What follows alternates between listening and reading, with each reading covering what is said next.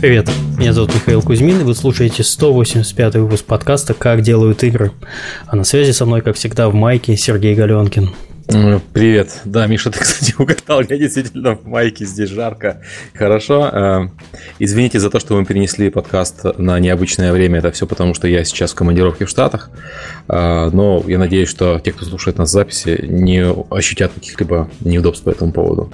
В этот раз мы поговорим... Да? Кроме Зуда в пятницу, почему нет подкаста с утра в любимом iTunes? В прошлый раз было, несмотря на DevGam, мы же пропустили одну неделю, и да, были ну, жалобы да. в Твиттере, что как же так, почему ведущие вместо того, чтобы быть на DevGam, э, не пишут подкаст. В этот раз у нас тема будет про организацию э, производства э, процесса разработки игр, организацию производства на танковом заводе, хотел сказать. И мы, у нас в гостях Максим Вознюк, development директор московской студии Game Insight. Всем привет. Антон Пензнер, извини, Пензар, а, Senior Project Manager Playrix. Всем привет. И Майк Свиблов. Привет. Серега а еще пропал. у нас в гостях Лерика Малаева, которая э, расскажет про э, DevGam немножко перед Да, всем привет. Темой. Я 5 минут. Серега, у тебя, видимо, микрофон пропадал на пару секунд. Майк Свиблов – это Head of Publishing из компании Zeptalab. Мы тебя не слышали. Да, сори. Странно. А, наверное, перейдем к рекламе сейчас. Да, традиционно напоминаю, что поблагодарить нас можно за подкаст с помощью системы Patreon, есть ссылка в описании. Огромное спасибо, кто продолжает это делать на регулярной основе.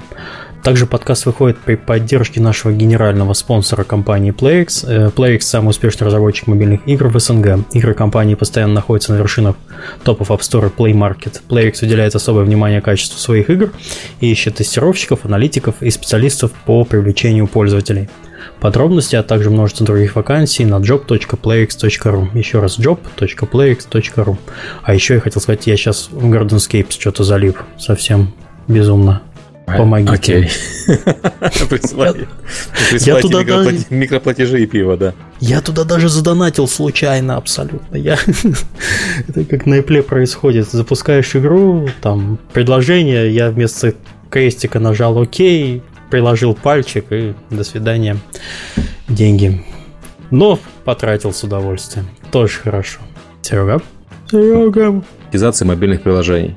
Да? Я почему-то уже Алло. вторую да. проблема, что у тебя микрофон пропадает.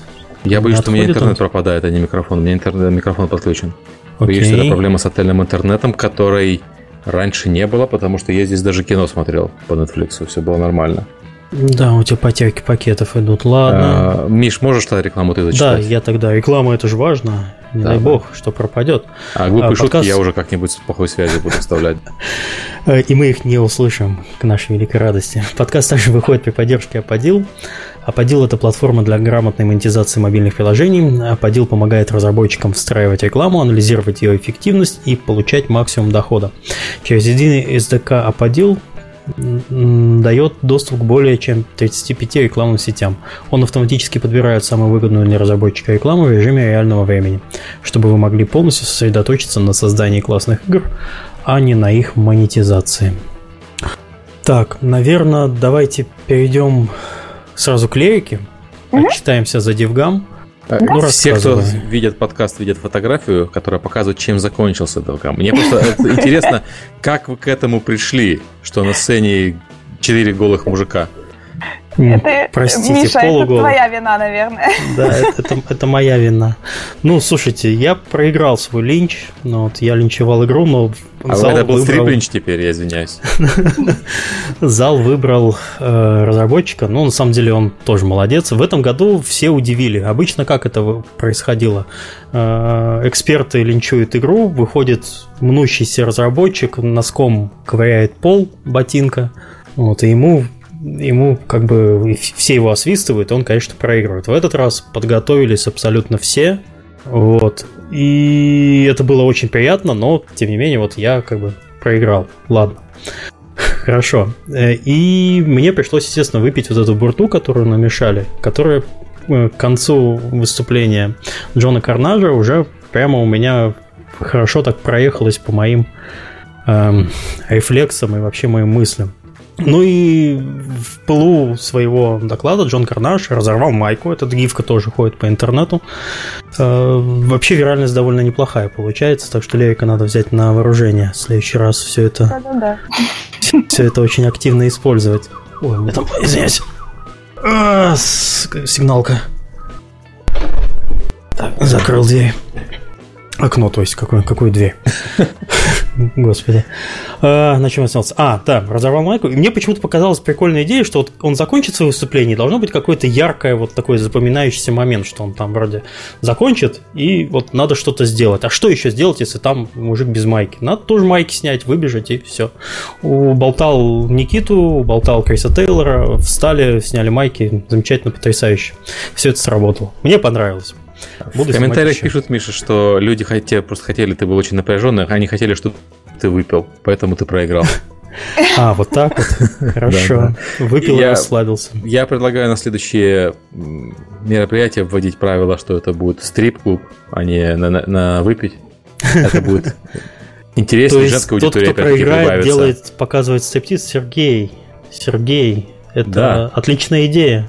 Я тоже да-да-да. Увеличиваем количество женщин на конференции с помощью мужского стриптиза, да? Да-да-да-да. Полное равноправие. Да, ну, общем, Окей, ладно, помимо вот этого офигенно. безумия, да, да, давай расскажем, что у нас было, что может быть по цифрам, э, по организации. Да, давайте быстренько. Значит, э, это наш был первый независимый DevGam. Вот, что очень э, прикольно, и, соответственно, в связи с этим мы смогли сделать вот все эти невероятные вещи и, и не бояться, что нам что-то за это будет. Uh, у нас мы собрали просто невероятное количество человек. Я вот вчера подводила статистику, я думаю, в понедельник мы ее опубликуем. У нас было 1828 человек. Это все спикеры, волонтеры, э, бизнес-стандарт, участники, пресса. А прессы было, кстати, около 100, по-моему, 115 человек. А, вот. А, значит, э, кстати, было чуть больше 20% женщин. Да, да что очень здорово для наших конференций. 83 а, доклада с учетом круглых столов и панелей. А, был очень большой классный шоу-кейс в этот раз. Да, насколько вы знаете, в отличие от других ивентов, мы делим шоу-кейс на несколько частей. А, кто-то показывает до обеда, кто-то после обеда, кто-то один день. Очень редко, когда два дня. И поэтому нам удалось собрать 121 игру на шоу-кейсе. И классно мы их разделили. У нас была отдельная VR-зона, то есть прям стенды такие строили для VR, шоу-кейс VR-проектов. Отдельно мы э, разделили на мобильные игры, отдельно десктопные. Пара проектов, правда, перемешалась, но в целом было очень клево, здорово, удобно. А, аварды были прекрасные в этот раз. Э, больше 80 проектов тоже подались на DevGam Awards. Мы подключили 80 людей из индустрии. Вот. И игры, которые победили, они просто были замечательные. А, да, очень, очень, сильно, очень сильные номинанты были. Да, номинанты были очень хорошие. Ну, э, я не помню, Миш, ты судил, не судил? Нет, я не судил, но мы тоже подавали одну свою игру, а, Tempest, да, про которую я недавно рассказывал. И, ну, мы проиграли достойно, на самом деле. Там mm-hmm. действительно хорошие игры. Ничего, ничего не спорим. Да-да-да. Вот. А, очень классно зашел DevGam Quest, который мы начали в прошлом году а, в Минске. И в этот раз, если в прошлом году у нас было там около там, 40 призов и там участвовало 100 с копейками человек, в этот раз мы накаледовали 71 приз причем там были и айфоны, и PlayStation, и там всякие самокаты. Очень здорово. И 341 человек участвовал в квесте. Вот 341 от 1800, это вот можно посчитать процентное соотношение. Очень клево было. Вот. Ну, как обычно, вечеринки, вот, э, что там всякие, ну, Game Lynch мы уже рассказали, как он прошел, Speed Dating тоже очень здорово, мы разделили на, в этот раз мы наконец-то поделили игры на Game Dating на мобильный поток и на э, этот э, десктопный поток, что очень помогло как издателям, так и разработчикам.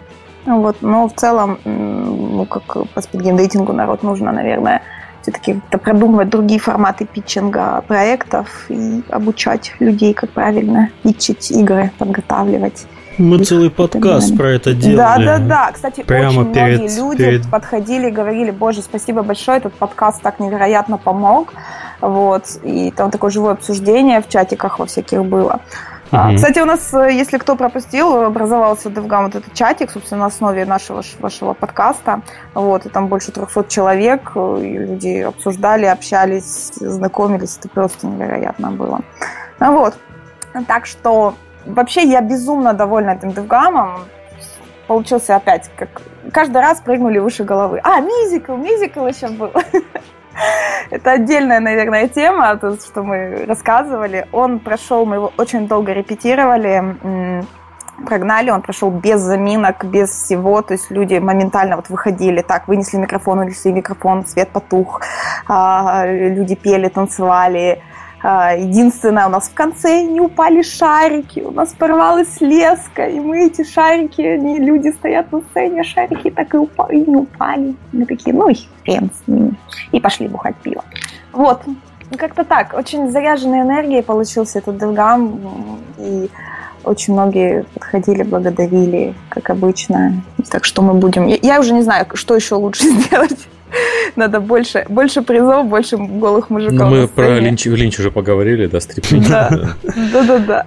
А, я хотел сегодня начать э, слушать подкаст «Как снимают майки», но вовремя удержался. Этому, этому искусству не научить, мы не сможем это передать. А, мне больше всего, кстати, на, конечно, Маша а, Кочакова прямо очень хорошо выступила, очень неожиданно. О, да, про, да. Про нарратив это было, это было очень смешно и очень клево. Да, мне кажется, к ней очень много людей подошло, сказали, Маша, ты молодец. Вот.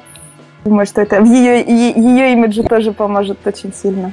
Ну и, кстати, знакомая у вас на квесте э, Аня из Новосибирска выиграла квадрокоптер. Mm-hmm. И перла его до Новосибирска, этот несчастный. теперь с ним разбирается, как, как, как, он, как он летает. Да.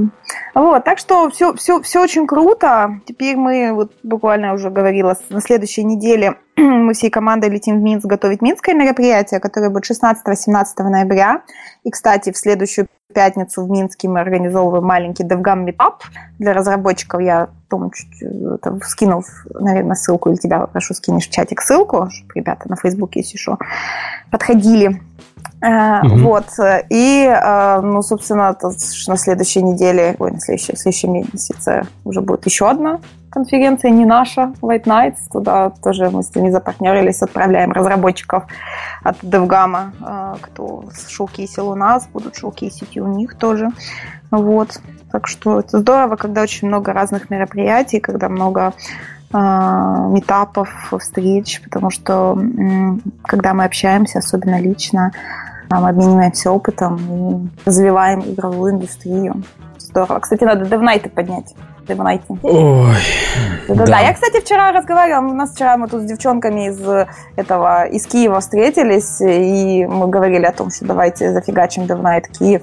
Вот, летом. Так что, может быть, может быть, почему, почему бы и нет? Единственное, да. нам немножко сложновато прилетать на такие ивенты, потому что типа работа и все такое. А, окей, ладно, наверное, все тогда. Спасибо, Лерика. Да, спасибо вам. В общем, удачного вам дальше подкаста. Не буду задерживать. И Приходи еще. Уезжайте от нас еще.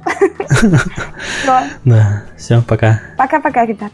А, вот тут Лерика плавно подвела к конференции White Nights. Э, я знаю, что многие расстроились по поводу того, что у нас вот DevGam уже прошел и больше не будет розыгрышей в чатике за лучший вопрос. А вот нет, я встретился на как раз на Девгаме с организатором, с Юлией Лебедевым по поводу билетов для вас, наших любимых, замечательных. Э, конференция White Nights, она проходит в Питере вот следующая конференция, она также есть в Москве и еще где-то, я не помню, где-то в Европе, по-моему, была. А, разыгрываю каждый выпуск до 14-15 июня, посмотрим там, какие выпуски получатся. Мы будем разыгрывать теперь премиум билет на конференцию в Питере. А, это бизнес-конференция для игровой индустрии, проходит три раза в год и собирает более тысячи человек. Организатор уточняет, что бизнес – это когда разработчики делают игру не только ради искусства, но и чтобы заработать на ней. Активно поддерживают инди-сообщество. Сейчас выделена площадка, на которой более 150 команд получают настоящий мини-стенд совершенно бесплатно. Отбираются сильные или потенциально сильные игры э, в стадии ниже беты. Не ниже беты.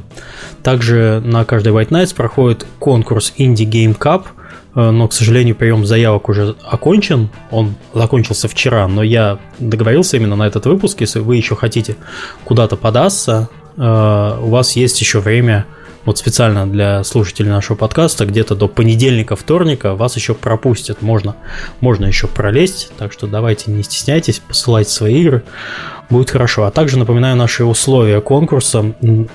Вопросы должны быть по теме подкаста. А, для того, чтобы получить приз, вы должны быть уверены, что вы его используете. Поэтому пишите перед своим вопросом слово конкурс двоеточие – и желательно остаться до, кон- до конца выпуска, чтобы получить этот приз.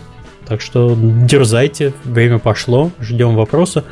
А сначала мы, наверное, познакомимся с нашими э, участниками. Давайте пойдем по порядку. Максим, расскажи немного про себя. А, я в игровой индустрии довольно давно, 2003 года. Меня как-то позвал друг потестировать игру. Он всегда очень хотел делать игры и устроился в Зеленоградскую студию Мисленд. Была такая. И там был скорый выпуск игры, если я помню, КДР или Первая власть закона. И он предложил, ну, как бы попросил помочь, так как тестирования было очень много, он один не справлялся. И с тех пор я занимаюсь играми. А, вот. Э, после, ну, в Мисленде я начинал условно как тестер, потом э, дизайнер, руководитель проекта. Э, с 2007 года я работал в компании 1С мультимедиа под руководством Юрия Юрьевича, был продюсером. А с 2012 года я работаю в компании Game Insight. Вот вначале был руководителем проекта, выпустил полностью игру «Транспортная империя», Сейчас э, занимаюсь э, организацией, скажем так, э, разработки всей московской студии. А, вот недавно мы выпустили проект Guns Boom, мобильный шутер. Самый удобный мобильный шутер. У нас фичили на андроиде, можно поиграть на iOS. Вот, если, если коротко, история примерно такая. Я, кстати, даже поставил себе на iPad, но успел поиграть только один матч. Это было вчера. Потому что Максим, Максим Донских у себя в Твиттере за, затвитил, что лялечка сидит, играет. У вас вчера стрим был на Фейсбуке. Да, да, был вчера. Был, было Сработало, весело. я поставил, все, можно. Да, стримеры подают игры. Да, мобильные, это вообще интересный кейс. Это, ну, как бы э, Survival Arena и Guns of Boom это первые игры, в которых мы подошли немного по-другому к продвижению и как бы мы привлекаем стримеров, инфлюенсеров и так далее. Смотрим, что из этого выйдет для мобильных игр. Ну смотри, сработало на меня. Вот стримы на меня работают, так что можно использовать. Мне вот вообще Уже бюджет отбился. Че, Серег? Серега, тебя не слышно. Понятно. У нас... Что выйдет на рынке через год-два? Так вот, очень много мидкора. Очень-очень много, ну, не мидкора, извините, очень много кора. Э, то есть э, э, полноценных игр, которые выходят на мобильные игры, на мобильные платформы. То есть там Strike of Kings, Guns of Boom, Battle Bay. Э, вот эти игры, которые соединяют э, мобильное управление, то есть достаточно с вполне классическими коровыми механиками стрельбы, моба, гонок и так далее. Вот он считает, что такая ситуация изменится, ну, ситуация переломится, и э, этих коровых игр станет э, больше через некоторое время, и, соответственно, они отожрут э, довольно большой кусочек рынка у казуальных и мидкорных игр. Ну, вот это концов бум, я так понимаю, что еще одна ласточка по этому поводу. Ну, да, в принципе, можно согласиться. Тут как бы есть мысли, э, почему раньше мидкор как мне кажется, заходил хуже, потому что все равно он вступает в конкуренцию с большими играми, в конкуренцию за время. Но угу. количество мобильных девайсов сильно превышает и консоли, и ПК, и, соответственно, есть как бы есть большая аудитория людей, которые хотят и готовы играть э, в свободное время, но у них кроме телефона ничего нет. И это как раз та аудитория роста мидкора, как, как мне кажется. Ну, плюс есть еще все-таки аудитория, у которой есть э, компьютер или консолька дома, а они большую часть времени проводят вне дома. Соответственно, им хочется поиграть в что-то нормальное, даже когда они не дома, а там в школе, на работе, ну, еще где-то. Ну, это только, мне кажется, если что-то попроще. Мидкор все-таки требует довольно-таки ну, приличного погружения и, и, и, некой, ну, как бы, не, неотвлекаемости и, свободы. А, на... Не, ну я не говорю там про игру в очередь, я говорю там про игру, там, я не знаю, в общественном транспорте, когда человек 20 минут едет, например. Ну, да, в принципе. Как бы зависит от жанра, но угу. я соглашусь. Следующий гость у нас Антон. Всем привет. Антон. Да, да привет. А, тоже немножко о себе. Когда я в индустрии чуть больше пяти лет, как и Максим, а, начинал с тестировщика компании Playrix в Вологде. Тогда они были срочно нужны, а других геймдевелоперских студий а, особо и не было в нашем городе. Поэтому судьба привела меня туда – Работал я тестировщиком где-то полтора года, потом перешел на позицию менеджера портирования на Mac, iOS, всяких наших премиум. Затем довел два последних наших PC-шных премиум проекта до релиза, и после этого стал проект-менеджером free-to-play проектов уже.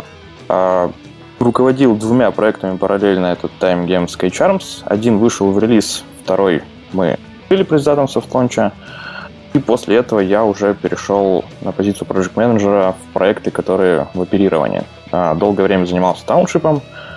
А, в начале этого года а, уже начал подключаться к остальным проектам компании на позиции Senior Project Manager, чтобы помочь также в управлении проектным менеджером этих игр. Вот, наверное, если вкратце. Окей, okay, хорошо. Майк? Всем привет. Ну, у меня где-то 10 лет в игровой индустрии. Начинал с компании D-Territory, занимался браузерами и игровой легендой на среде драконов. Сначала как младший геймдизайнер, потом как старший геймдизайнер, потом руководителем проекта. Потом э, открыл собственную компанию, тоже занимался браузером, браузером игрой Параград. В 2013 году она у нас первое место на Криза а потом чуть-чуть позанимался социальными играми в компании PlayFlog. А потом ушел из Apolab на продукт менеджера всей линейки Catworld, занимался около года. В каком а, году это было? Э, ну вот Catworld я пришел в позапрошлом году. На uh-huh. в принципе, в позапрошлом году пришел. И год позанимавшись Catworld, э, я решил заняться издательским направлением ZTLab, и сейчас возглавляю, собственно, издательское направление ZTLab. Отлично.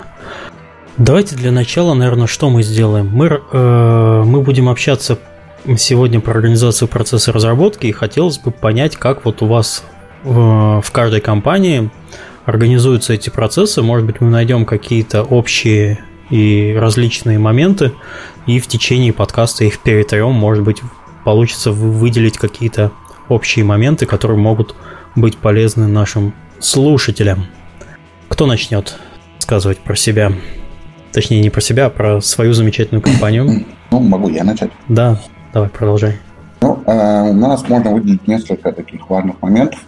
А, первое, что мы делаем, у нас идеи э, для игр э, придумывают не только геймдизайнеры и не только продукт-менеджеры. У нас есть специальный space жире, куда любой сотрудник, техническая поддержка, художник, программист, кто угодно, может закинуть небольшой пич, там, двухстраничный. Вот я хочу сделать такую игру. Потом вся компания голосует за э, каждый из этих проектов.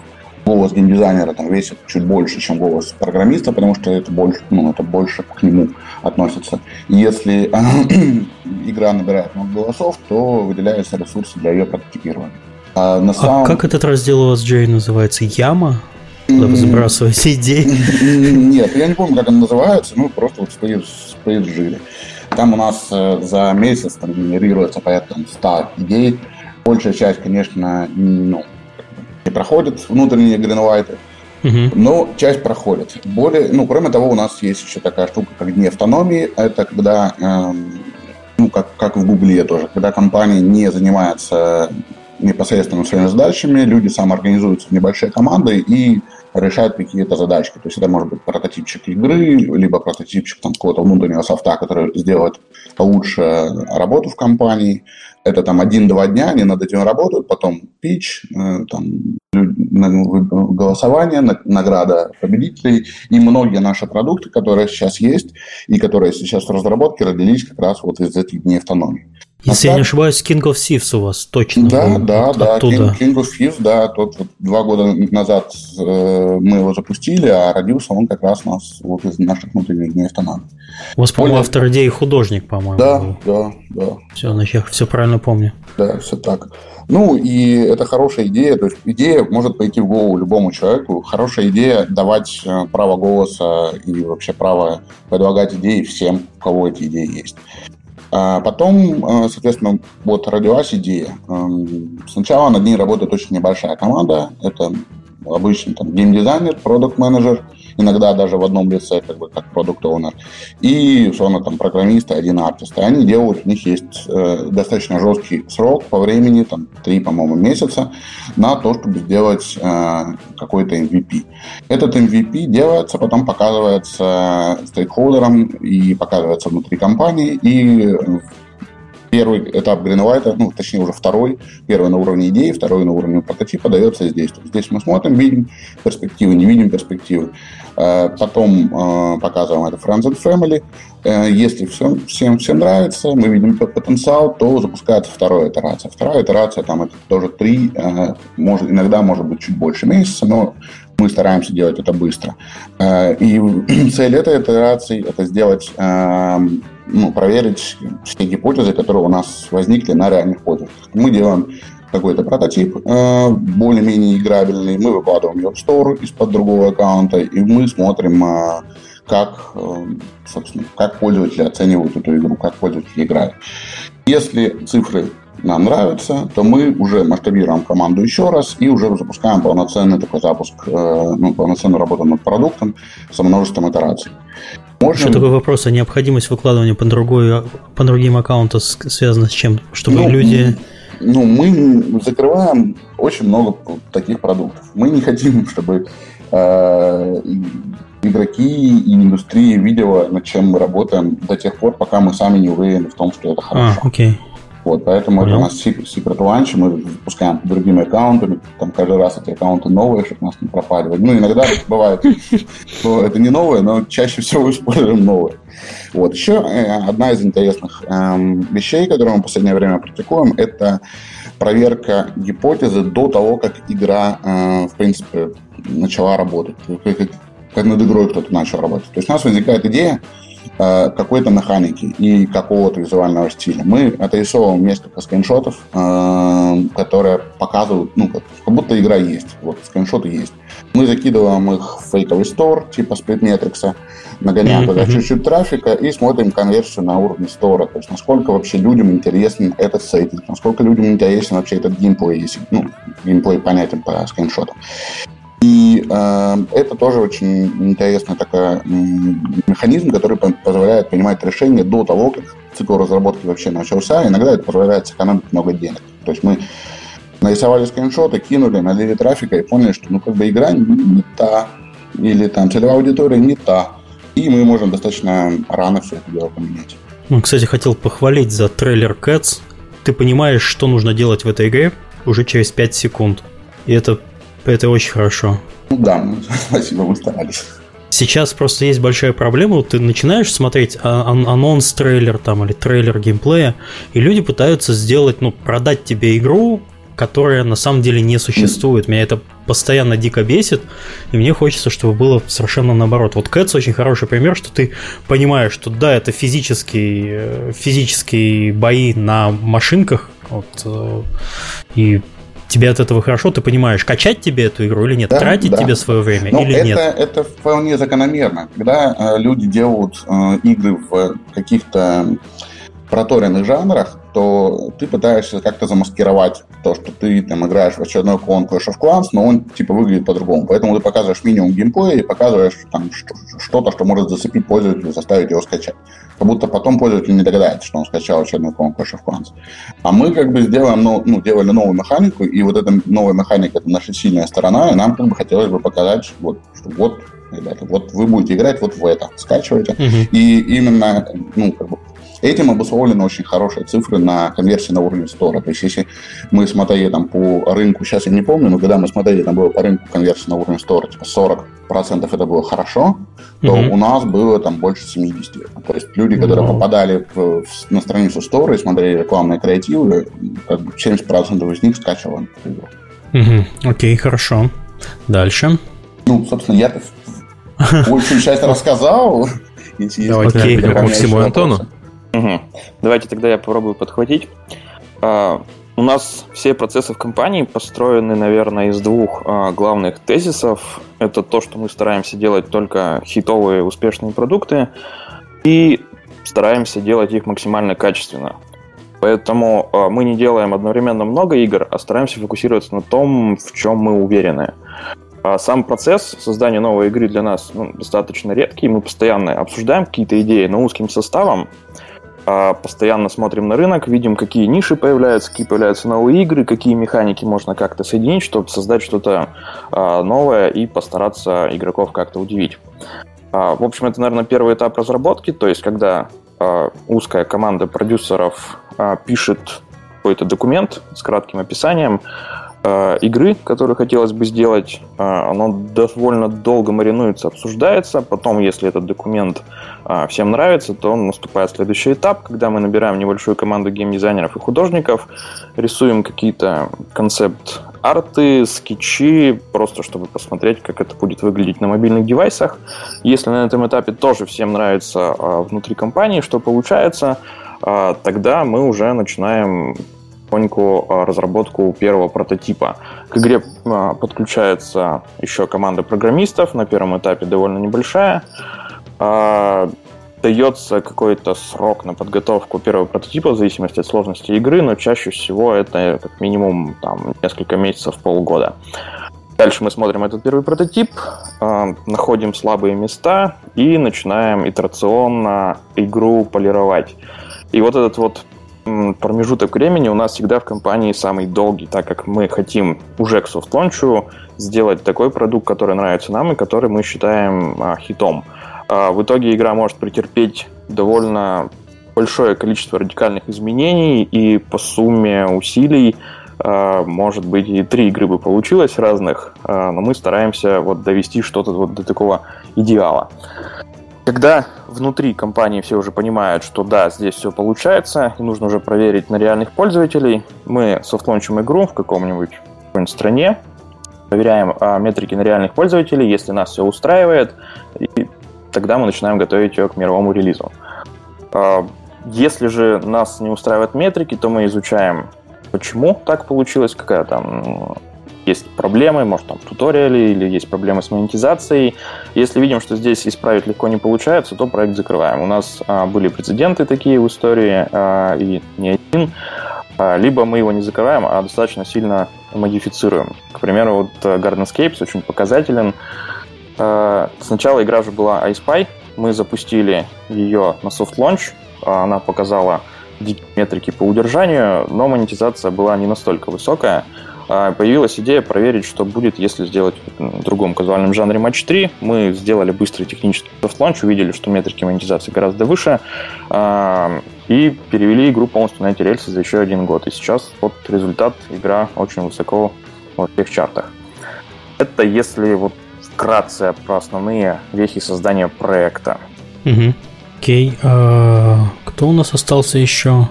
Максим, по-моему, да? Uh, да. да, Максим. Если говорить про как бы в целом большими мазками про состояние проекта, то у нас много общего с э, и Zeptalab, с Playrix. Мы изначально обкатываем идеи внутри, как бы начиная от концептов презентации, каких-то набросков стилистических. Э, дальше препродакшн, докрутка, просмотры, оценки аудитории, запуски – тот же, ту же Survival арену мы очень долго смотрели, пробовали, улучшали, повышали э, все, все, все метрики. Guns of Boom был в soft launch е приблизительно полгода, где мы тоже докручивали сервисы, там, добавляли всевозможные возможности в виде стриминга, одновременной игры в одной комнате и так далее. Тут как бы все, все примерно одинаково. Я думаю, нам надо, может быть, перейти, к, собственно, к организации процесса разработки, потому что мы, как мне кажется, немного пошли по пути, откуда берутся идеи на проект. Окей, хорошо. Наверное, стоит поговорить, начать э, с команды. Как вообще происходит формирование, э, объединение людей и какие инструменты при этом используются, методики? Команды, ну, главная методика, которая используется, это HR и, и система найминга. А, исторически в GameSite несколько студий, они были собраны на базе там, отдельных людей, если, ну, как бы, лидов этих студий, если mm-hmm. говорить про Game Insight. Сейчас это уже устоявшиеся студии, ну, внутри них формируются различные команды в зависимости от проекта. А, с, mm-hmm. Как бы под проект есть идея проекта, есть выбираются специалисты, которые лучше на это подходят, зачастую начинается все с э, лидов, которые занимаются препродакшеном, ну, то есть на своем скилле плюс пара человек, они прорабатывают идею, там, дизайнер э, занимается, э, скажем так, описательной частью, а, лид-программист выбором технологических решений и, соответственно, а, а, арт Ир или арт-руководитель занимается стилистикой. После этого команда по мере развития проекта расширяется, подключаются ресурсы в виде там, большого арт-отдела на производство контента, серверные разработчики. И так постепенно, постепенно все и раскручивается. Как Game Insight довольно-таки, ну, у нас 6 э, больших студий в разных городах, у нас есть еще и некий запас общих ресурсов. У нас есть отдельный большой арт-отдел, который занимается производством арта, то есть часть арта делается не внутри студий. А, есть э, сервер, серверная экспертиза, некая тоже набор серверных решений и команда, которая может переносить э, свой опыт и делиться им с другими проектами. А, ну, как- как-то так. Кто хочет добавить? Я могу добавить немного о том, как у нас устроены команды потому что они немного отличаются. То есть за то время, где я работал в разных компаниях, везде было все по-разному, но чаще всего не было отдельно выделенных ролей под э, отдельно выделенных людей под роли геймдизайнера, проект менеджера и продукт менеджера. Часто эти все роли комбинировались там, в человеке по имени продюсер, который был одновременно лид ГД, он принимал там верхнеуровневые задачи, э, верхнеуровневые ГД цели ставил, он же контролировал сроки и бюджеты, он же контролировал э, метрики продукта. Э, и так было, в общем, практически везде, э, кроме ZPLab. В ZPLab есть четкий триумвират такой между геймдизайнером, это отдельный человек геймдизайнер. Он чаще всего является продукт-оунером, и он отвечает за то, чтобы игра была интересна, чтобы она игралась, чтобы она, ну, это было круто. Есть а, project manager, это тоже отдельный человек, и он отвечает за сроки, за задачи, за бюджеты э, внутри компании и за, в принципе, за организацию всего процесса работы, как найти, где найти людей, кого подключить, как все задачи решать. И есть продукт менеджер, который это тоже отдельный человек, и он отвечает за э, по сути, монетизационные показатели продукта, за цифры по retention, за цифры по монетизации, за какие-то продуктовые фичи, которые в целом э, должны не, не, не добавлять какие-то гейм, не геймплейные составляющие, а там, целостность продукта, вижен продукта. Э, в других компаниях, где я работал, такого не было. Мне было интересно, ребята поделились опытом, как у них происходят эти роли, смержатся ли они в одном человеке или нет. Я от себя хочу сказать, что у нас Роли обычно разделены, то есть у нас есть человек, который занимается именно финансовыми показателями, есть человек, который держит вижен продукта, и есть геймдизайнер, и есть еще отдельно продюсер, который занимается управлением. И у нас, ну, так исторически сложилось э, в Epic, что продюсер, как, кстати, в Riot, это такой человек, который просто трекает все. Э, на самом деле он ни, никем не команду, а просто напоминает, что вот, вот этот таск подошел, вот этот таск подошел и так далее. Такой ну, человек это, это, это project manager. Ну да, да, да. Ну, у нас просто здесь называется э, Собственно, он Project Manager называется. Э, но он не, не может быть продукт потому что это, по сути, ну, такой чек-секретарь. Угу. А, у нас, ну, можно сказать, что похоже. Было бы, кажется, идеально, если бы все три эти ипостаси сходились в одном человеке. И это был бы, ну, гениальный лид проекта. Притом восьмирукий и с машиной времени. Еще а, зарплату не платить. Класс.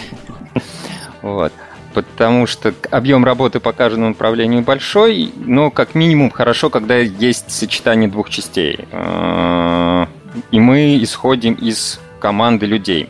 То есть там, где лид проекта, а, который ведет этот проект, у него не хватает экспертизы и, или возможности по какому-то из направлений, а, ему даем в усиление человека именно да. То есть если он классный лид ГД, он держит вижен проекта в голове, он понимает, что и для чего мы делаем, думает про метрики, но ему не хватает э, времени, рук и э, для того, чтобы ну, как бы строить планы, забивать задачки, контролить программистов, заниматься дополнительными коммуникациями, думать о техничке, то мы просто ищем человека, который возьмет на себя э, эту обязанность. Есть другие истории, когда есть, опять-таки, хороший лид-геймдизайнер – он справляется с задачами, он хорошо планирует, контролирует, но у него не хватает продуктового видения.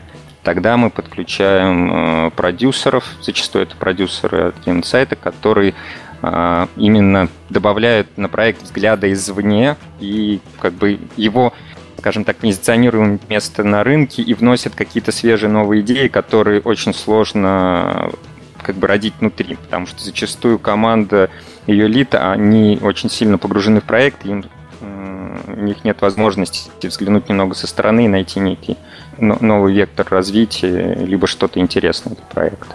Вот. Э, чтобы на одном проекте было сразу три человека, я не припомню. Обычно, обычно это два. То есть вот такие сочетания и пересечения вот всех этих э, вещей Давайте я еще добавлю тогда, как у нас это устроено, какая вообще структура команд угу. э, в компании. А у нас обычно э, на проекте есть один project менеджер который э, соединяет в себе как организационные задачи, так и задачи часто продукт оунера То есть он может принимать решения, э, точнее участвовать в принятии решений по продукту каких-то, э, по метрикам и вообще является таким, как там говорили раньше, восьмируким специалистом. В всяком случае, к ним предъявляются достаточно высокие требования. А вместе с ним на проекте есть продюсер, который следит просто за направлением а, того, куда проект движется, отвечает за его качество, то есть несет полную ответственность за все то, что там происходит с точки зрения геймдизайна и продуктовых решений. А, в этой команде дальше есть три основных подразделения, где есть, условно говоря, свой middle manager или team lead. А в арте это свой арт team lead, у которого есть арт-продюсер, то есть арт team lead, он отвечает за, в основном за организационные вопросы, то есть э, сроки, планы, ресурсы, вот это все. Арт-продюсер за соблюдение э, стилистическому стилистики проекта, то есть э, он смотрит все задачи художников, э, фидбэчит их, э, помогает довести до нужного результата. Часто бывает, что в команде арта может быть несколько таких лидов, один арт-продюсер и лид-художники по направлениям. Там по UI фидбэчит не арт-продюсер, а вот человек, который сильнее именно в UI. Может быть, еще какой-то род задач. У нас достаточно большие есть команды художников на проектах, и одному человеку а, ну, бывает тяжело все одновременно э, фидбэчить. У программистов есть свой программинг менеджер, который принимает частичное участие в технических каких-то вопросах, но больше, опять же, за организационную часть. И у него же в команде есть тех лид, который больше про архитектуру, технологии, вот это все. И у геймдизайнеров также есть один геймдизайн-менеджер, который отвечает за все геймдизайнеры в целом, и есть лиды по направлениям. Например, популярный это лид а, баланса, а, есть там лид нарратив-дизайнеры, лид тех-дизайнеры. А, вот, наверное, если в общем по проектах, но у нас бывают расхождения, когда разные люди могут соединять себе а, роли двух позиций в одной. Иногда бывает арт-тим лид выполняет задачи арт-продюсера частично, иногда а, project менеджер и продюсер в одном лице соединяются. Мы стараемся гибко подходить, так же, как Максим рассказывал, в зависимости от того, какие люди есть в команде, что они могут. А, еще был вопрос, который только хотелось бы задать. Ну, про автономность команды. Вот у нас команда, мы стараемся давать максимальную автономность команды, и только на чекпоинтах команда отчитывается о том, что она делает и каким результатом пришла. И несмотря на то, что у нас там стейкхолдеры имеют как раз профильное образование. Да, у нас э, компания основана Семеном и Ефимом, один из них программист, второй геймдизайнер и художник. Они не влезают и никогда не говорят, что вот в этой игре вам надо сделать вот это, или в этой игре вам надо поменять стиль, или вам нужно сделать что-то другое. Насколько это распространено в э, ваших командах, насколько часто приходят сверху указания, а давайте вот мы будем делать это и так. У нас э, есть такое понятие, как внешние продюсеры для каждого проекта. А, внутренний глубоко погружен, а внешний а, подключается на каких-то определенных этапах. Там согласование каких-то важных вопросов, а, отсмотр прототипов. Как эксперты, у которых свежий взгляд, незамыленный, они часто подмечают какие-то критические моменты, могут дать необходимый фидбэк по тому, как вообще продукт развивается. Причем они подключаются не как авторитарные специалисты, а скорее вот именно еще одна точка зрения. И а, их подключение это всегда обсуждение. То есть э, выбор и поиск наиболее правильного варианта развития проекта.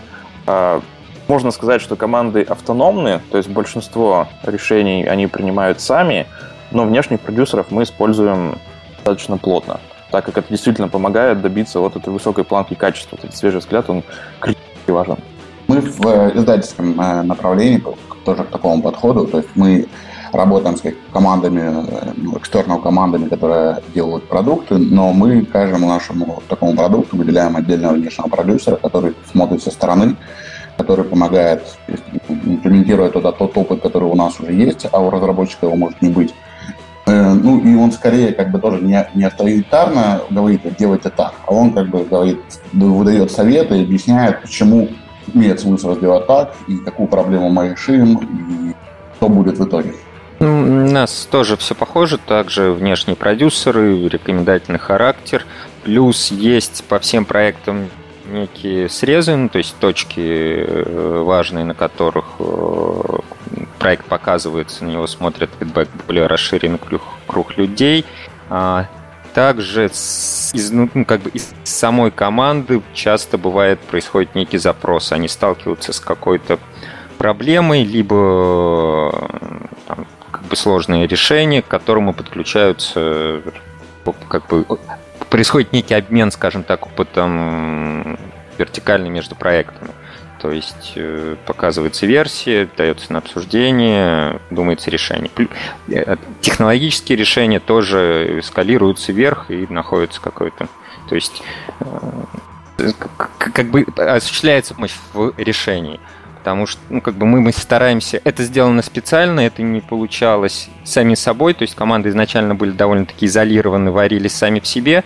Но мы долго настраивали и шли к тому, чтобы все проблемы, они озвучивались на уровне всей компании, а, так как это более эффективно, происходит эффективнее способ их решения, обмен опытом, какие-то интересные идеи, которые могут внутри не зародиться, но появиться в другой студии или в другой команде, и тем самым как получается более эффективно. Тут я, наверное, добавлю еще, что у нас вот эти кросс-проектные продюсеры, кросс-проектные решения в основном а, пока что а, принимаются по вопросам, больше связанным с геймдизайном, технические решения мы по большей части отдаем на откуп а, командам, то есть они тут достаточно автономны. И то же самое касается арта, то есть на согласование стилистики, там, отдельных каких-то важных графических элементов редко подключаются внешние продюсеры, скорее уже показать какие-то финальные варианты. Мы стараемся постепенно тут процессы наладить, чтобы э, кросс-проектный опыт распространять более эффективно, так как это действительно бывает полезно. Выделяли, выделили, точнее, вот команду, например, по движку, которая занимается не только движком, но и какими-то сервисами SDK, и это позволяет перенести единообразное решение на все наши проекты. Э, по арту стараемся наладить тоже процесс обмена опытом, и тут получается интересно. Поэтому тут, наверное, да, близко к тому, что Максим а, рассказал. Давайте двинемся от команды немножко дальше по нашему плану. А, расскажите про планирование. Как у вас э, происходят эти процессы? Какие проблемы оно решает, какие создает, возможно? То не так, что хотелось бы улучшить? Давайте я начну. Любимая моя отчасти тема. А, планирование, ну, если, если говорить э, максимально коротко, то прежде чем начать бежать, нужно э, как бы, узнать куда, зачем и есть ли возможность вообще туда добежать. Поэтому как бы у нас подход такой, я считаю его классическим, э, с дополнением того, ну как бы он специфицируется в зависимости от конкретных команд и задач. И изначально первое, что стоит сделать, это описать то, что хотим получить. То есть, если это проект, то банально концепт-документ и дизайн-документ, расписать основные фичи, э, подготовить как, как бы технологическую базу, то есть продумать о том, на чем это будет делаться, как, как какими у вас силами, э, расписать контент в штуках примерно, на вскидку, но, но, но, но ну, как бы дающий понятие о том, какой это будет объем. После чего грубо все это оценить то есть на пальцах, средний по больнице, но это даст хотя бы какую-то очень приближенную, но картину и понимание. Если у вас э, вы насчитали и получилось там полтора года при той команде, которая есть, и при тех объемах, которые вы себе представляете, то, то следовательно, быстрее вы точно никак не сделаете. И нужно уже задумываться либо о расширении команды, либо о сокращении, ну, то есть переосмыслении того, что хочется сделать. Первая оценка, она очень грубая, но она как бы редко когда бывает э, ошибочной в другую сторону. То есть это всегда преуменьшение, а не преувеличение срока. Э, дальше ну, как бы у нас э, в студии распространено в целом и на разработку, и на уже выпущенное проектное оперирование э, некое такое понятие roadmap. Это грубый план, который мы составляем на большой срок, в зависимости от э, проекта, полгода-год. Он писан довольно-таки крупными мазками, это обычно фичи плюс технические решения, то есть какие-то большие крупные проблемы или апдейты движка, которые мы запланировали, хотим сделать. А, после чего мы разбиваем это на более мелкие, ну, как бы этапы, у нас это месяц. Обычно для запущенного проекта это месяц, это апдейт игры. И в него мы уже более подробно записываем, что конкретно, как, разбиваем на задачи и недельными спринтами, соответственно, идем к этому результату. После а, каждого... что, а что, извиняюсь, а что вас происходит, mm-hmm. когда а, вы не успеваете в срок и начинает ехать вся вот эта вот стройная структура? Такое же бывает? А, да, такое бывает. Стройная структура ехать не может. Ну, в смысле, сам roadmap условно, он, он настолько примерен, что мы, нет задачи в него уложиться досконально. Он дает вектор mm-hmm. развития проекта и общее понимание. Месячные планы, а, если они едут, для того, чтобы они минимально ехали, у нас э, как бы синхронизация раз в неделю. У нас недельное собрание, mm-hmm. которое мы подбиваемся, что мы успели сделать, что мы планируем делать, насколько едут сроки. Это позволяет наиболее быстро определить, если где-то у нас э, есть заминка, мы неправильно оценили, эта задача заняла не неделю, а уже третью, а, и мы ну, как принимаем решение. Лид проекта должен принимать решение относительно того, что делать. Либо исключать э, эту задачу из очередной э, выливки, либо усилять людей, либо исключать другие задачи, если эта задача крайне важна, либо в крайнем случае переносить сроки. Но это как бы зачастую ну, нужно делать максим, на максимально раннем этапе, не, не тянуть до последнего. То есть не за два дня до того момента, как мы решили, что у нас выходит апдейт, мы осознали о том, что мы не успеваем, и все, все просрали. Вообще знакомая вот. ситуация иногда бывает. До боли. Ладно. Вот. Э, то есть у нас ну, примерно вот такой э, подход грубо. Главная проблема, с которой сталкиваюсь я лично в планировании и, вот, и, и, и, и много что слышу от людей, это о том, что зачем нам планировать. Э, игровая разработка очень динамичная, все довольно быстро изменяется, все планы через три дня идут псу под хвост. А, все это Отчасти так, но лишь отчасти. Слушай, а такой не... вопрос. А синхронизация между разными отделами. Вот ты сейчас говоришь в основном про разработку.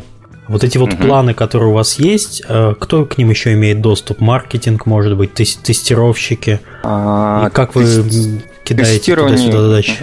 Я понял. Тестирование у нас часть команды. У нас есть э, встреча месячная на более расширенную команду. То есть это все, угу. все, все задействованные там люди, и тестирование, и маркетинг, э, все отделы, и мы озвучиваем два, два ближайших этапа. Подробно рассказываем, что в нем будет делать, как приблизительно какие сроки, какие ивенты запускать, какие новые фичи добавлять.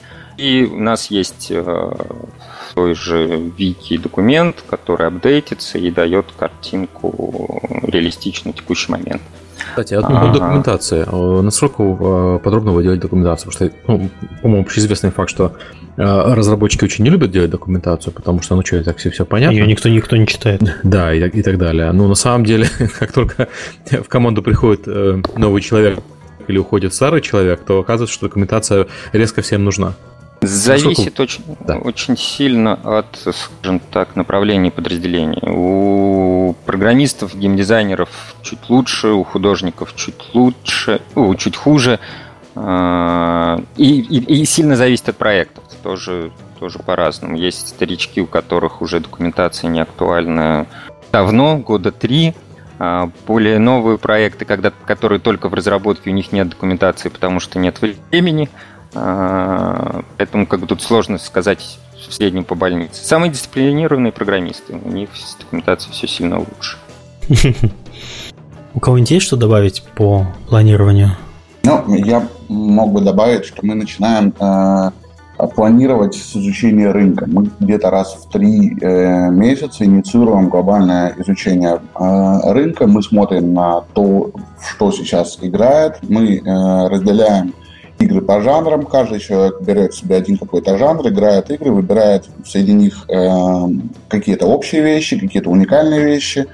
И потом мы это мержим в один документ, который в целом при прочтении дает понимание, что сейчас в тренде, что, возможно, будет в тренде, какие, ну, какие инструменты, э, там, инструменты монетизации, инструменты долгосрочного ретеншна используются в тех или иных играх.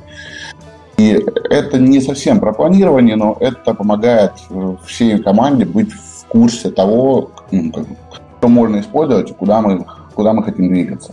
Что касается планирования и документации, документация действительно большая проблема.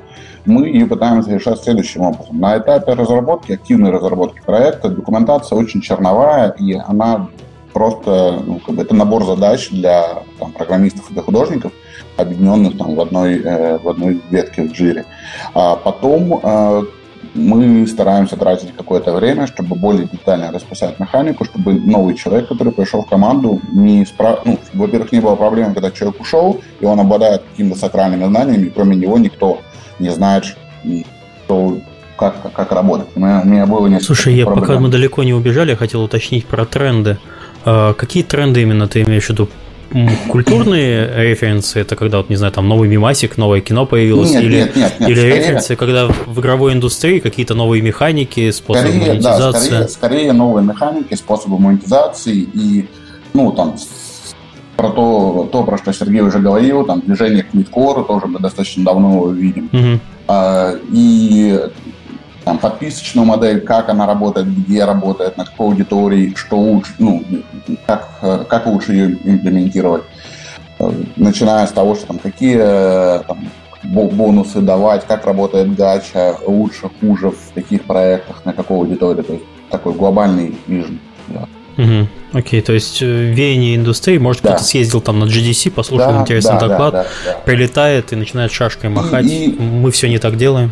И мы стараемся еще всегда тоже шарить опыт, то есть у нас проводятся регулярные доклады, когда просто человек что-то знает, человек может об этом рассказать. Неважно даже, сколько людей интересуется, это может быть 2-3 человека, это может быть 20 человек или 30 человек. У нас практикуется, и за это даже даются там отдельные ачивки за то, что ты сделал доклад и рассказал там, какой-то новой теме. Программисты рассказывают программистам о каких-то, там новых фреймворках, новых подходах в программировании, геймдизайнеры – о играх. Аналитики у нас э, каждую э, неделю готовят отчеты, то есть они играют, мы стараемся, чтобы наши аналитики не просто цифры считали, они глубоко погружались в игры, и они как бы играют каждую неделю выбирают несколько игр, выбирают, а потом пишут по ним отчеты, что как бы в этой игре хорошо, что плохо, какие э, уроки можно из нее выучить для себя. Такой постоянный цикл обучения. Плюсую за регулярные выступления внутри команды. У нас тоже такая штука есть. Если человек а, какой-то саккумулировал опыт, вместо того, чтобы там, скажем, ехать там на конференцию выступать, можно еще и среди коллег это все, все рассказать, что это очень часто влияет на мироощущение. Вот у нас буквально там, ну, пару раз в месяц случаются такие ивенты, когда кто-то что-то рассказывает интересное. Главное, чтобы от души было, иначе и не из Ну да, это, это, это у нас не обязаловка, а это как бы по желанию, поэтому... Ну, у нас еще, да, есть забавная система мотивации ачивками. Мы немного mm-hmm. уже проскочили про команду, но, но можно вернуться, потому что у нас каждому э, сотруднику на старте выдается такая зеленая плюшевая колба. есть около сотни ачивок, которые человек может получить, э, работая в команде. То есть это выпущенный проект, это там 10 тысяч строчек кода, ну, условно, там очень много ачивок. Привел другого человека в команду, бросил курить во время работы в компании или там выпустил апдейт. Начал еще курить. На, на, начал курить, чуть нет.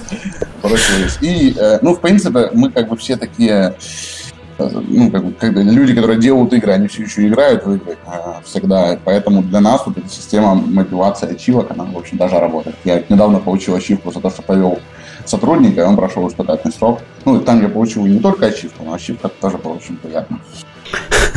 Не только ачивку. Все мы знаем премировании за, за перевод. Ну, это, это есть во всех компаниях, насколько я знаю. Ответственного сотрудника. Хорошо, окей.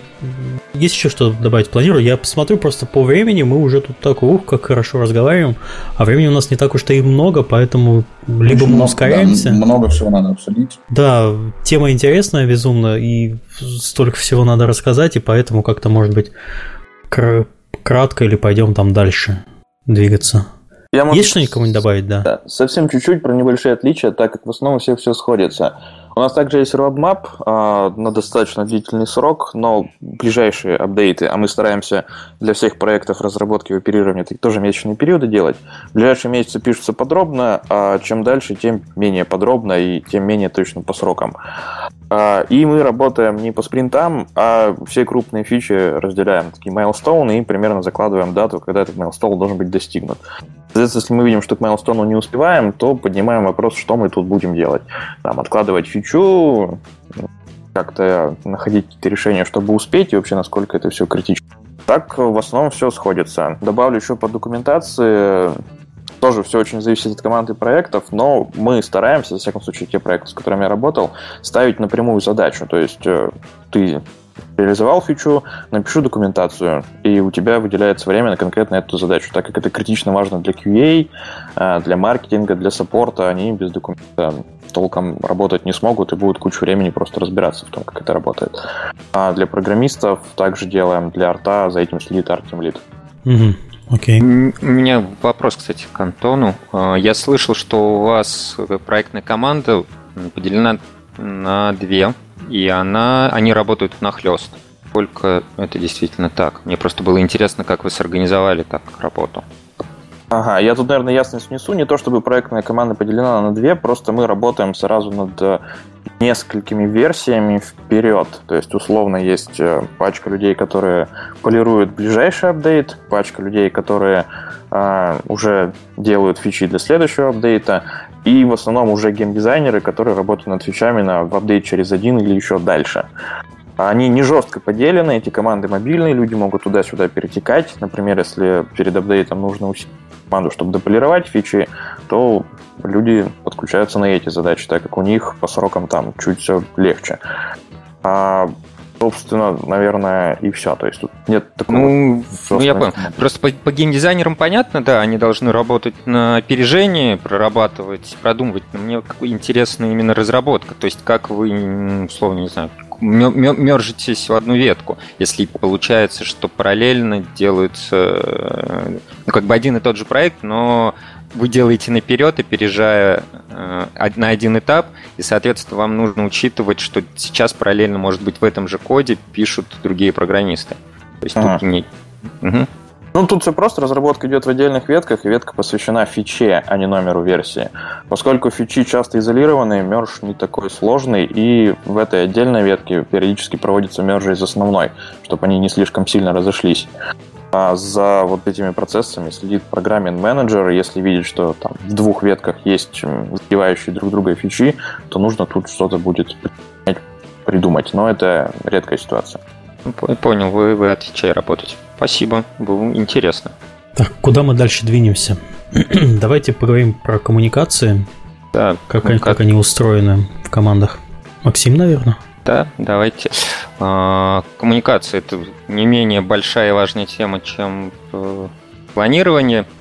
И с коммуникациями обычно есть две крайности. Первая из них э, их слишком много, они слишком неформализованы и хаотичны. Вторая их полное отсутствие. Э, в первом случае, когда их много и они не формализованы, бывает так, что два программиста в курилке решили переписать э, пол движка, выпилить SDK-шку, которая как бы жрет память, но при этом это главная SDK-шка маркетинга, и они по ней смотрят э, статистику и весь трафик качают. Ну, ну, они собрались, решили, никому не сказали и сделали. А второе, это когда сидит программист и просто делает свои задачи. Пришла задача к танку приделать хост от кота. Он ни у кого ничего не спросил, взял и приделал. А, и, для, и для той, и для другой, как бы, и с тем, и с другим нужно бороться. В первом случае формализовать процессы, ну, то есть нельзя, чтобы люди как бы занимались задачами и делали что-то важное для проекта, не посвятив об этом всю команду и смежные отделы, скажем так. Для этого у нас э, мы постоянно э, все встречи, все собрания, все обсуждения, маломальски важные решения, они документируются и шарятся на всех. Самый удобный и простой способ, который мы используем, это в Slack э, подбивание просто тезисно, о чем была встреча, на что мы договорились, в соответствующий канал меншится, и на всех все читают, все в курсе. Это, это, это первый как бы, из самых простых способов. Второй – это ведение документации. Плюс мы как бы за горизонтальные коммуникации и связи. Мы всячески их приветствуем в разумном пределе. То есть мы неправильно, когда прилетевший к задаче к программисту, он для того, чтобы то есть это просто крайность другой, другая крайность больших компаний. Это когда сидит программист, ему прилетела задачку в жире, он в ней не разобрался и, и, и сделал что-то не так, либо ничего не понял, вместо того, чтобы подойти к геймдизайнеру, написал э, эту же задачку, отправил, через два дня получил ответ, еще задал вопрос, еще через три дня получил ответ и, и так далее. То есть э, мы допускаем и считаем, что это нормально. Геймдизайн, ну, как бы, когда программист геймдиз... подходит к геймдизайнеру и голосом проговаривает любые вопросы, касающиеся этой задачи. Ну, угу. коротко так. Антон?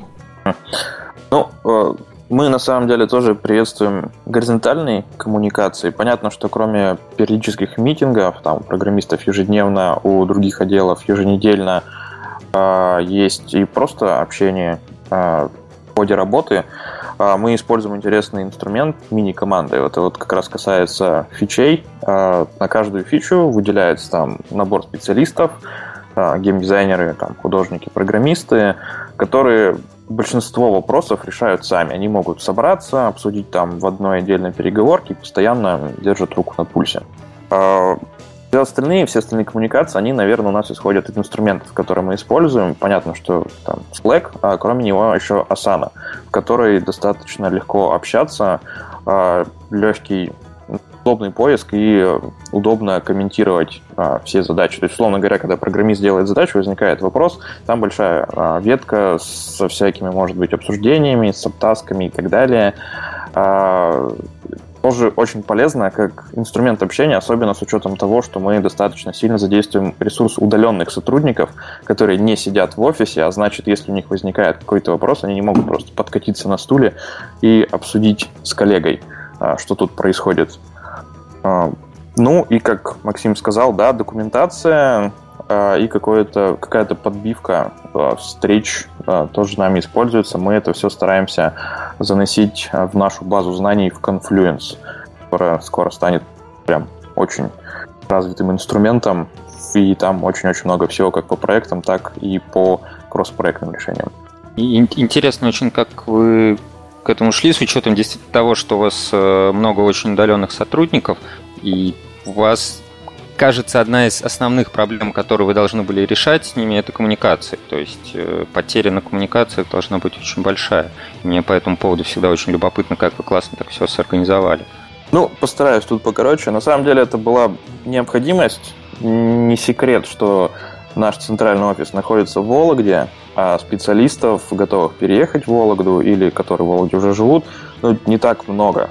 То есть на определенном этапе роста компании мы просто обязаны были начать открывать другие офисы, либо искать сотрудников. Мы решили попробовать с удаленных а, и для себя выработали особые жесткие правила, а, которые позволяют нам эффективно с ними взаимодействовать. Во-первых, мы набираем тех людей, которые могут работать как удаленные сотрудники. Не всем это подходит. Некоторые могут самоорганизоваться даже просто, особенно когда работают из дома. А некоторые люди, как правильно подмечено, недостаточно общительные. Это все мы стараемся проверить на тестовом периоде. А Дальше уже мы очень часто сигнализируем во всех каналах, э, общие, по общей каналах Slack по общим компании, что нужно эффективно взаимодействовать с людьми. Это такие, знаете, микронапоминалки. А, шарим там в скайпе экран, создаем звонки постоянные, чтобы у людей создать ощущение того, что вот есть команда и процесс а, общения с ними, он такой же, как и внутри одного офиса. Проводим периодические конференции, как по всему проекту, так и, например, по подразделениям. Там, сценаристы одного проекта могут съехаться, поработать вместе, обсудить идеи, разъехаться, и уже им дальше будет гораздо легче найти общий язык, даже находясь на там 7-часовых поясах друг от друга. Это тоже очень полезно. В итоге э, нам удалось построить такую систему, в которой все работают, и все новички, которые в него приходят, достаточно быстро в него интегрируются, потому что они видят, как работают остальные. Э, сейчас оно уже само по себе даже помогает всем адаптироваться. Я надеюсь, ответил. Да, да, спасибо. И, и давайте поговорим, наверное, про мотивацию. Как вообще мотивировать сотрудников или наказывать, если они плохо мотивируются? Как у вас этот процесс организован? Ну, давайте опять начну я. А, первое, как бы, я постараюсь коротко. Первое, потому что это довольно-таки большая, сложная тема, и про нее мы могли только два часа разговаривать, было бы мало. Самое главное – это понятные интересные задачи. Человек э, должен понимать, что от него требуется, как это будет оцениваться, какой должен быть результат. А, он должен быть вовлечен, он понимать, как его работа развивает и, и, и как бы двигает вперед весь проект, команду и какой вклад он несет. Плюс это он должен ощущать ответственность. То, что он не, ну, как бы мне что прилетело, то и дело, он должен ощущать ответственность и вовлеченность в проект. То, что как бы он не, не, не просто программист Вася, который сидит и просто пишет код, перетаскивая спрайт из одного угла в другой, а он делает крутой, классный проект. Второй немаловажный аспект – это коллектив. А, он должен быть дружелюбный, там открытый, часто очень э, хорошие специалисты в плохом коллективе как бы дают гораздо хуже результат, скажем так, потому что они начинают заниматься вместо того, чтобы рабочими задачами, а, всякими подковерными интригами, какими-то там сварами, участием, в общем, максимально неполезным действием. Кондиционер ну, и дует.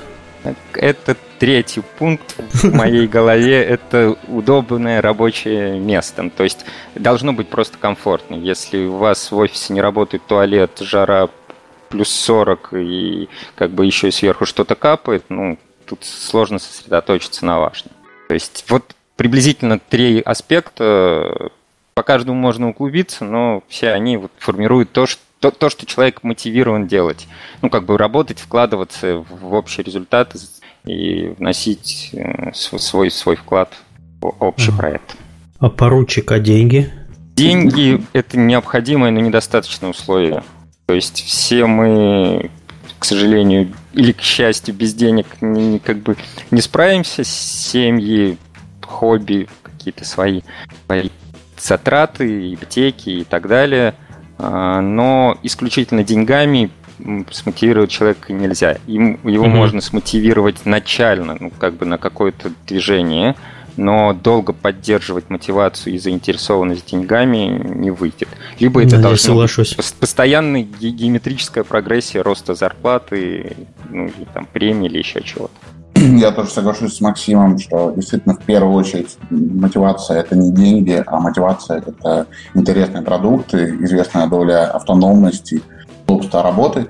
У нас, ну, все это у нас тоже есть, да, у нас есть еще одна клевая фишка, которая, возможно, будет э, полезна для руководителей. У нас есть система индивидуальный план развития. Раз в год э, любой сотрудник любого уровня составляет вместе со своими либо коллегами, либо непосредственным начальником, составляет план э, того, что у него, ну, что ему в этот год можно делать лучше. Этот план не обязательно э, относятся, в общем, к его рабочим обязанностям. Например, возможно, ему не хватает там, английского языка, или, возможно, ему не хватает каких-то soft общения, или, возможно, ему не хватает знаний каких-то программных пакетов. И в конце года, соответственно, ему, ему помогают HR, начальники, коллеги, ему помогают выявить какие-то вот эти слабые вещи, слабые места, и ставится задача, и в конце года он как бы проверяется, сделал он или не сделал, выполнил или не выполнил этот план.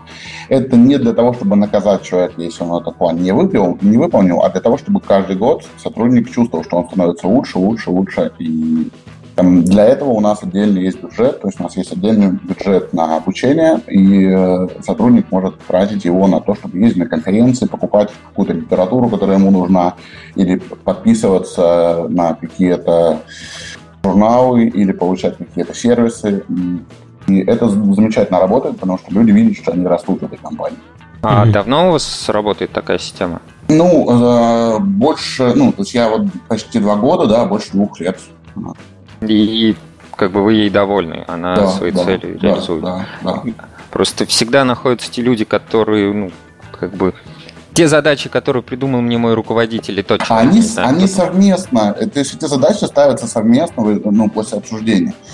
А вот мы пропустили по, по, по коммуникациям 3, 3 минуты, 2 минуты я вернусь. У нас коммуникация, на самом деле, достаточно сильная наша сторона, потому что у нас есть офис в Барселоне, есть офис в Москве, а, причем иногда команда э, распределенная, то есть часть людей работают над одним проектом, они сидят в Барселоне, часть в Москве, но при этом у нас все очень прозрачно, у нас есть короткие еженедельные митинги для всей компании, где озвучиваются новости, важные для всей компании. Есть э, one plus one назначаемое с сотрудниками. Можно назначить любому человеку, с которым тебе есть что обсудить. Есть регулярное с начальством. И вот на таких регулярных э, one-to-one с начальством э, формируются в том числе вот эти цели, которые ты сам понимаешь, что они тебе нужны. То есть это не навязано сверху, что тебе говорят, выучи английский. А если тебе ну, как бы, действительно английский нужен, вот мне вот, там был нужен больше английского, когда я стал заниматься э, паблишингом, уйдя с котировок, потому что все общение там идет на английском. Я понимал, что мне это нужно. Есть такая цель, я к ней иду. Ну, не просто не все люди четко понимают, осознают свои, ну, как бы цели, которые бы им было бы интересно, и они хотели бы достичь. Ну, то есть э, и тут приходится, мне кажется, с человеком повозиться. И это такая планомерная большая работа. А, она нужна, вас, ну, как бы без нее никак, это работа с людьми. Просто интересно, кто вас этим занимается. Ну, этим занимаются у нас есть отдельный человек в HR, плюс этим занимается, в общем, любой сотрудник, э, у которого есть прямые подчиненные. Окей. Okay. Спасибо. Да, наверное, давайте, в общем, картина ясна. Давайте перейдем, наверное, к вопросам, если нет ничего добавить от себя еще пока. Ну, я могу, на самом деле, про деньги еще mm рассказать. Деньги тоже важны, и такая финансовая мотивация есть у нас. У нас есть проектные бонусы, которые делятся между всей командой. Происходит это примерно так. Аналитики на старте проекта или на, каком-то, на какой-то итерации говорят, что вот проект зарабатывает столько, если его, условно говоря, не развивать, он будет зарабатывать столько. Потом проходит там полгода, мы смотрим, сколько проект действительно заработал, дается дельта между э, предположением аналитиков реальными цифрами, и э, этот, э, от этой определенный процент распределяется по команде в зависимости от того, насколько она насколько каждый вносил вклад в этот результат. А Майка, как вы оцениваете, вот э, кто насколько ну, э, у, у нас для этого есть проекты. Проекты, в принципе, более-менее представляют, насколько тот или иной сотрудник в, вовлечен в процесс. То есть, если это лид-программист этого продукта, то понятно, что он на 100% вовлечен в этот продукт. И он получит ну, как, 100% от своей возможной премии за этот продукт. Если это человек, э, аналитик, который тратит 20% времени на это, то он, условно говоря, получит 20%. А какой-то объем вот этого фонда премиального ну, он, для каждого известен, проекта, он, он для каждого проекта свой, он известен той команде, которая... Ну, команда знает объем премиального фонда. Угу. Ну, в процентах от дельты. То есть мы как бы не можем прогнозировать, какая будет дельта. Мы говорим, что вот, наверное, продукт заработает миллион, а он зарабатывает 2 миллиона. Соответственно, дельта будет миллион. А, а может случиться так, что мы прогнозируем, что проект зарабатывает миллион, а он заработает миллион сто, и, соответственно, дельта будет меньше. Угу. Окей. И, соответственно, Project Manager примерно представляет себе, кто чем занимается, да, какой да, вклад да, сделал. Да, да, да. А Project Manager не... это как раз тот человек, который все представляет. Вы не думаете, что люди будут расстраиваться, что они делают какие-то ну, неинтересные задачи? Именно поэтому... И... Не, ну как неинтересные задачи. У нас есть... Эм, ну, я, может, неправильно выразился. Не неинтересные, а эм, не профитабельные. Э, То есть да, ты что-то но, делаешь, но, Да, но, но я, как говорил, процент э, дельты для каждого продукта свой. То есть если ты делаешь менее profitable э, проект, но у тебя может быть больше процент. Плюс э, для сотрудников, которые там бегают вообще по всем проектам или межпроектная организация, для них там ставится мотивация по KPI. То есть тебе ставится KPI там, на три месяца или на полгода, по выполнению ты mm-hmm. получаешь оговоренное, оговоренное время. Окей, понятно. Хорошо, давайте перейдем к вопросам. Сначала идут вопросы не на конкурс. И для чатика я сообщаю, что вопросы больше не принимаются. Ну, так, на две странички вопросов нас задавали. Я еще немного подсократил, потому что некоторые вопросы мы так и так обсудили. А, не на конкурс сначала. Александр Бурага спрашивает, какой процент специалистов работает у вас на аутсорсе? Хватает ли вам людей в штате, либо вы оптимизируете кадровую структуру под конкретные проекты, временно нанимаете людей? Ну, давайте я... Давай, Вы сразу набросились-то на вопрос. Окей, да.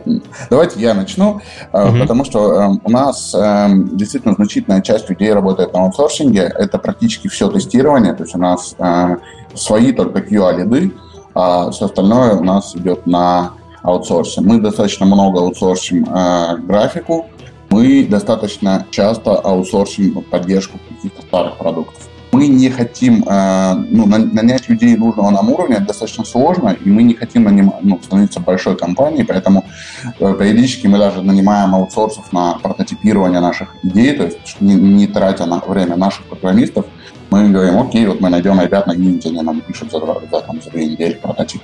Но вся внутренняя разработка ну, как бы нашими специалистами. Интересный подход.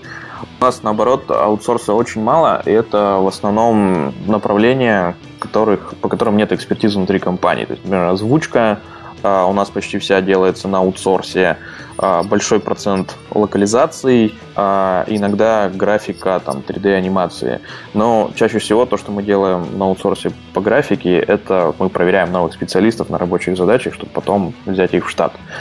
Вообще стараемся иную долю всех задач делать командами внутри компании, потому что эти люди, они заинтересованы в продукте, мотивированы сделать его максимально качественно, а аутсорс, он ну, больше заинтересован в том, чтобы выполнить задачу. То есть это больше подходит, когда вы хотите быстрые итерации делать по разным проектам, а, но не подойдет, когда вы хотите выпустить максимально качественный.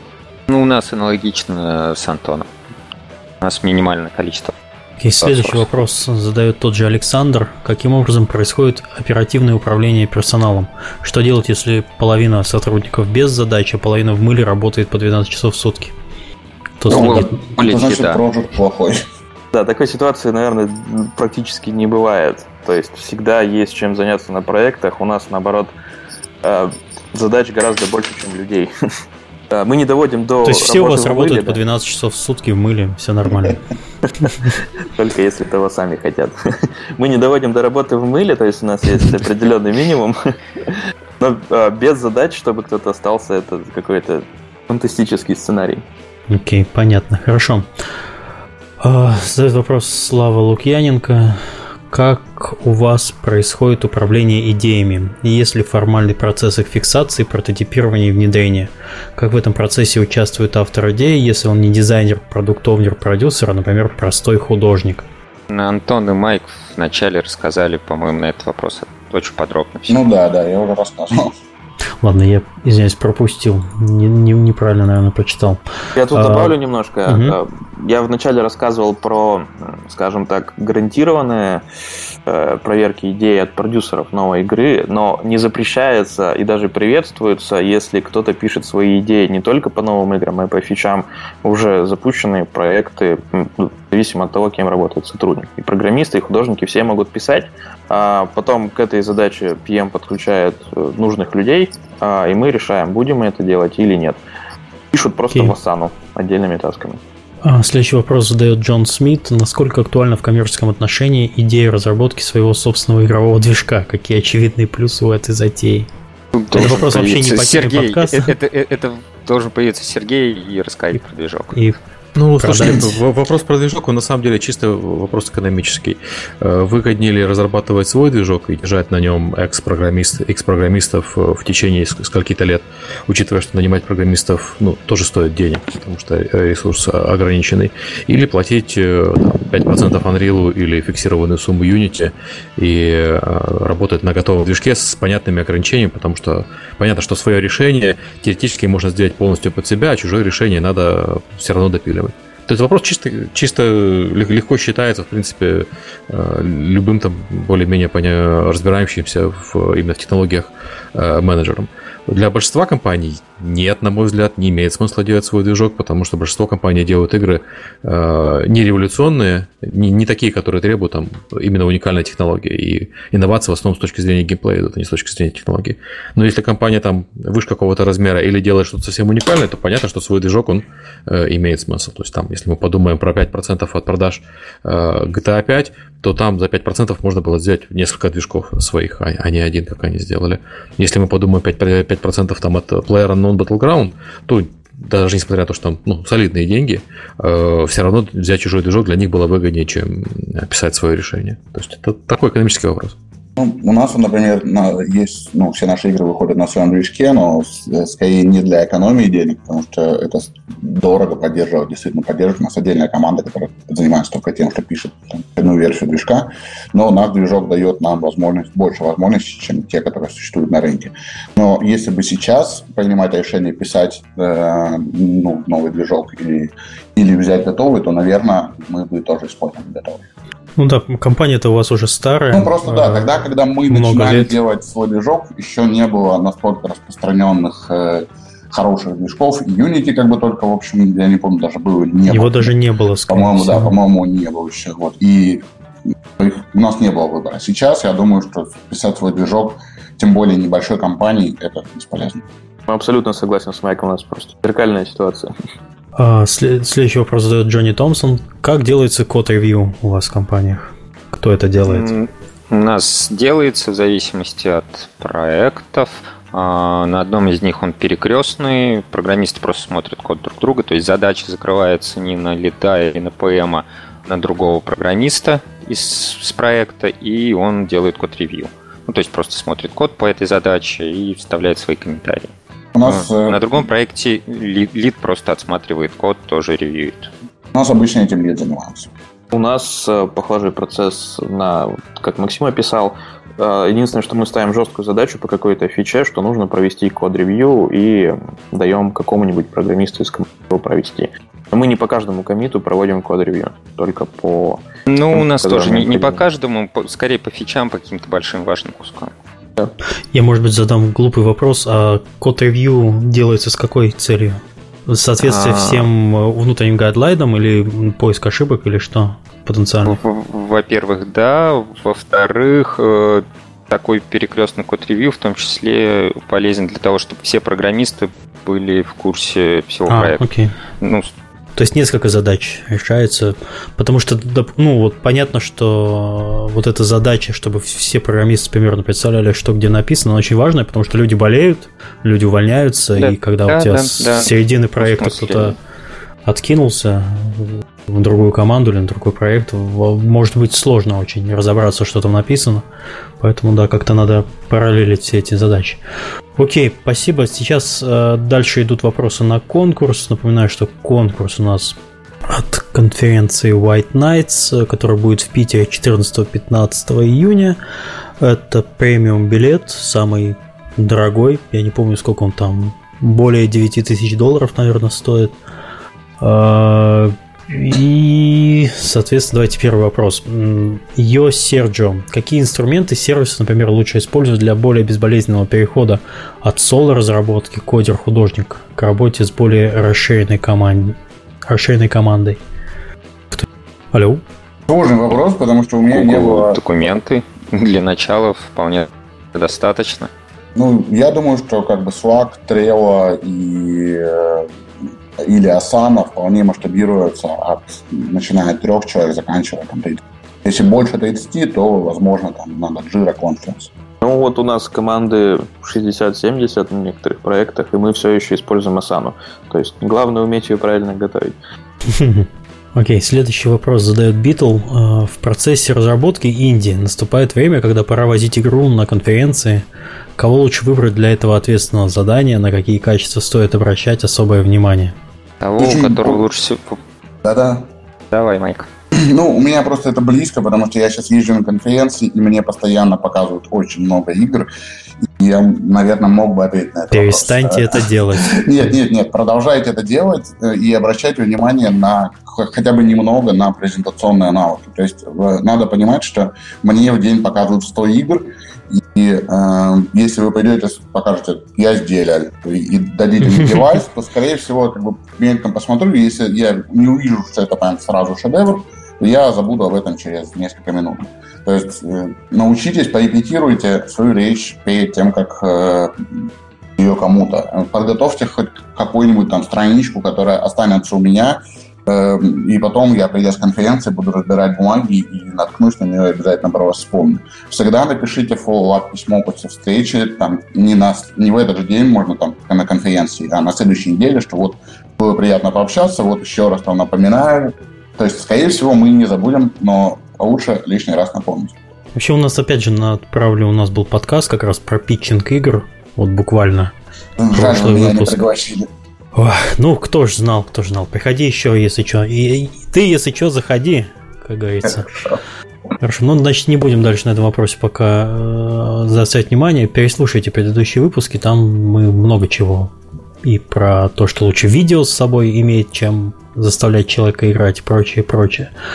Э, вопрос задает Илья Денбров. Мотивируется ли у вас команда или руководитель проекта при помощи... При, э, или руководитель проекта при помощи прибыли Господи, я не могу. За... Процент При помощи прибыли. процента с прибыли проекта. Как вы относитесь к такому способу мотивации в целом? Альтернативные способы.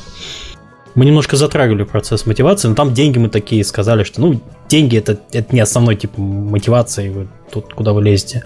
Вот, а тут конкретно вопрос про деньги и про процент от прибыли. Я уже рассказывал про нашу систему проектной мотивации. Ну, добавить, соответственно, получается нечего. Ну да, в принципе, все. Альтернативных способов никто не применял. Короче, не делится процентами с прибыли с проекта никто. Все, нас, забудьте.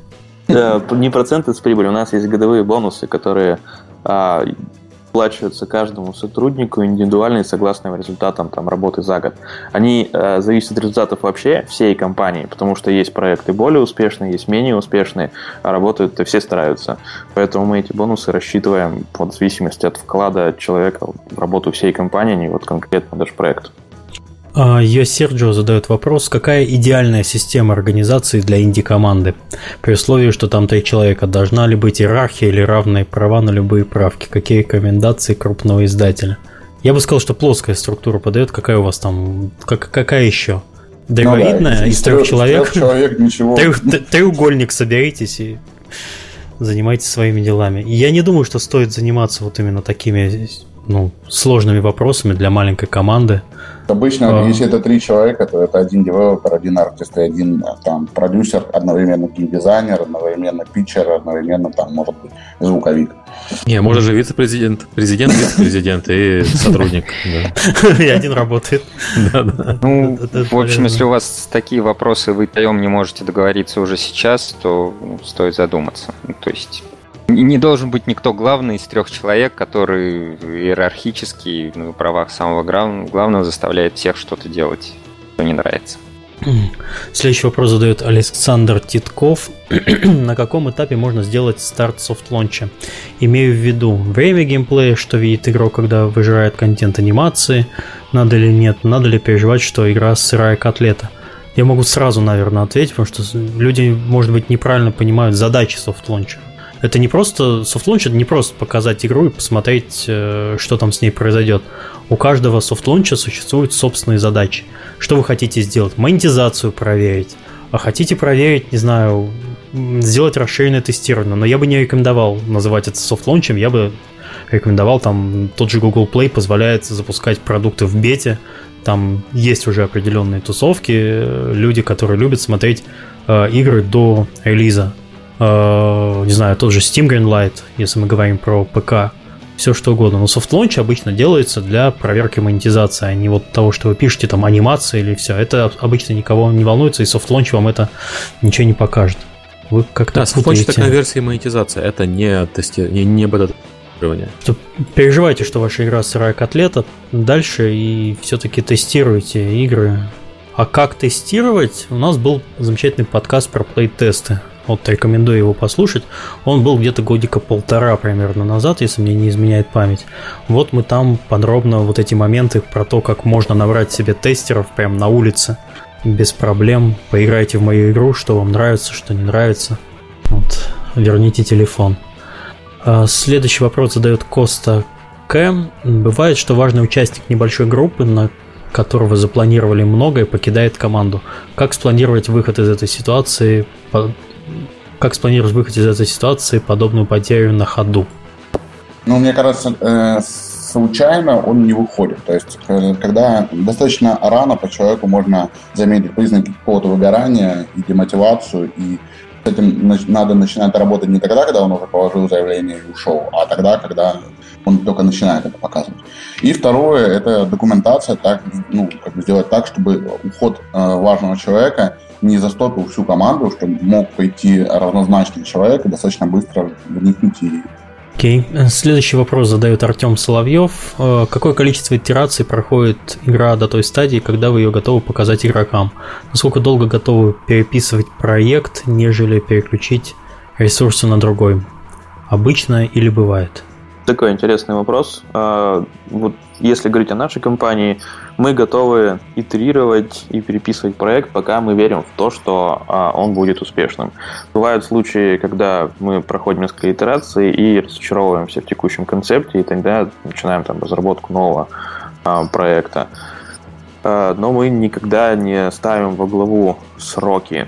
То есть нужно делать, пока вы не будете уверены в том, что ваш продукт действительно понравится там, миллионам игроков. Это может быть и 5-6 больших операций даже одного. Абсолютно согласен, но то же самое мы итерируем до тех пор, пока мы видим, что есть какой-то положительный прогресс. Если мы видим, что наши итерации не приводят к положительным прогрессам, мы как бы перестаем итерировать. Если мы не понимаем, какие гипотезы, все гипотезы проверены, все равно все плохо. Это, например, у нас были в э, soft launch е больше года, по-моему, они итерировались, итерировались, там было, прежде чем мы выпустили global. И последний вопрос у нас опять задает Илья Денбров. Э, есть категория сотрудников, которые не заинтересованы в развитии в своей сфере компании. Стремятся только к стабильности зарплаты и типовым задачам. Есть ли особый подход к таким? Нельзя сказать, что это какой-то особый подход, э, но в этом ничего ужасного нет. Когда, когда такие люди есть на проекте, они, если они хорошо выполняют свою работу, они и как бы то можно и выдвигать их, ну, как бы выдавать им соответствующие задачи. Ну, то есть э, навряд ли этот человек... Не креативные, возьмет... я бы сказал, задачи да, чаще всего. Ну да, да, да, это, это, это исполнительские, рутинные. Это позволяет разгрузить от этих рутинных задач других людей, которые более амбициозно интересуются, развиваются. Они занимаются меньше, менее рутинными задачами, тем самым развиваясь и в, и в компании, и развиваясь саму, и развивая проект. А эти люди выполняют эти задачи хорошо и при этом не испытывают дискомфорта. Я тебе хочу добавить, что у этих людей часто это, это вот пассивный пассив. Это проблемы с интернетом? Да, Серега, у тебя опять проблемки, мы тебя не слышим. У нас Сергей в отеле находится, и там очень ужасный интернет. Помимо того, что он находится еще и в Америке, к тому же. Поэтому сегодня подкаст, он нам пишет подкаст у Галенкина без Галенкина. Хей, сбылась моя мечта. Нет. Я извиняюсь, следующий подкаст э, я буду все-таки с офиса писать, как, как обычно, когда в командировке. Правильно. В офисах хороший интернет. Ну, в Америке вообще интернет плохой, я могу сказать, если ты не на работе. Да, здесь не, не такой плохой, просто в отеле почему-то он прерывается каждые 5-6 секунд. Вообще скорость здесь высокая очень. Я почему и решил из отеля писать. Потому что здесь mm-hmm. скорость какая-то невероятная. Ну, вот он просто вылетает регулярно раз в несколько минут. Okay. Ну, мы не слышали ответа на вопрос. Кто-нибудь еще что-нибудь хочет добавить? Я немножко добавлю, что в целом, mm-hmm. да, наличие таких специалистов в команде это не проблема, но всегда можно постараться с этим специалистом нащупать какой-то фронт задач, в рамках которых он захочет развиваться. Стараемся гибко подходить и делать так, чтобы человек не только приходил выполнять задачи, а чтобы ему было интересно работать, и вот он хотел прийти в офис э, и заняться творением новых вершин. Все, наверное, тогда. Окей, значит, мы завершили по вопросам. Давайте откроем все дружненько документик у нас вот этот. Какие вопросы нравятся? Я смотрю, уже кто-то сделал пометки небольшие. Это я сделал S, это ага. мои пометки. Мне понравилось два вопроса про инструменты и про иерархию инди-команды из трех человек. Мне вот тоже понравился про иерархию инди-команды. И вот последний вопрос от Ильи по поводу не особо мотивированных сотрудников, которые не заинтересованы в работе проекта. К сожалению, это очень часто, и, наверное, в любом проекте есть такие люди, и как-то вот их выделять в отдельную категорию желательно. И ну, не то чтобы с ними бороться, а больше... Работать с ними. Работать с ними, уметь с ними работать, я бы так сказал. Мне как раз тоже, да, последний вопрос понравился больше всего, наиболее теме и глубокий. Так, а еще у нас должны проголосовать Антон и Майк. Я, мне понравился Артема Соловьева по поводу количества итераций. Угу. Я отметил ее в файле. Ага, вижу. Я, наверное, скажу, что мне тоже понравился последний вопрос, так как он ближе всего конкретно к теме управления проектом. Поэтому, угу. да, я бы отметил его. Собственно, он получается победитель у нас, да. Что да, Илья. Голоса, да. Тут внезапно это мой коллега. Никаких подтасовок, действительно. Ну, вопрос хороший. Илья, поздравляю. Чуть не сказал, дай мне свою почту, свяжись со мной ВКонтакте. Да нет, ты, ты у меня и так есть. Я дальше там проконтролирую, чтобы ты получил приз наш замечательный на White Nights. Там тоже увидимся, можно затусить. Вот. А, у нас есть пока... У нас следующий выпуск тоже будет э, в следующую субботу, примерно в это же самое время, пока у нас Сергей не вернется с командировки. Э, тема... У нас есть несколько выбор, э, тем на выбор как минимум две, и я попробую начать ее готовить уже завтра, и ну, выберем, что, что нас ожидает. У нас, получается, до конца сезона у нас еще три выпуска. Два выпуска с темами и один последний с новостями да. по итогам E3. Да. Как минимум один должен быть про юристов и один про детские образовательные игры. Так что mm-hmm. мы уже все прям, прям расписаны. И вот я просто должен, мы, нам нужно с тобой решить, э, какую тему следующую, либо юристов, либо либо детей. Не, я думаю, что не так важно, какую, важно, чтобы гости смогли в, этом, в следующий Окей. раз. Окей. Mm. Значит, обоим напишем и mm. там решим. Да. Чего как. Все, спасибо гостям за интересную беседу, за то, что откровенно поделились опытом про то, как у вас все это устроено внутри компании. Надеюсь, выпуск окажется полезным руководителям младшего и среднего звена, и высшего в том числе. Всем спасибо и пока. Спасибо за приглашение. Всем пока. Пока. Счастливо. Пока-пока.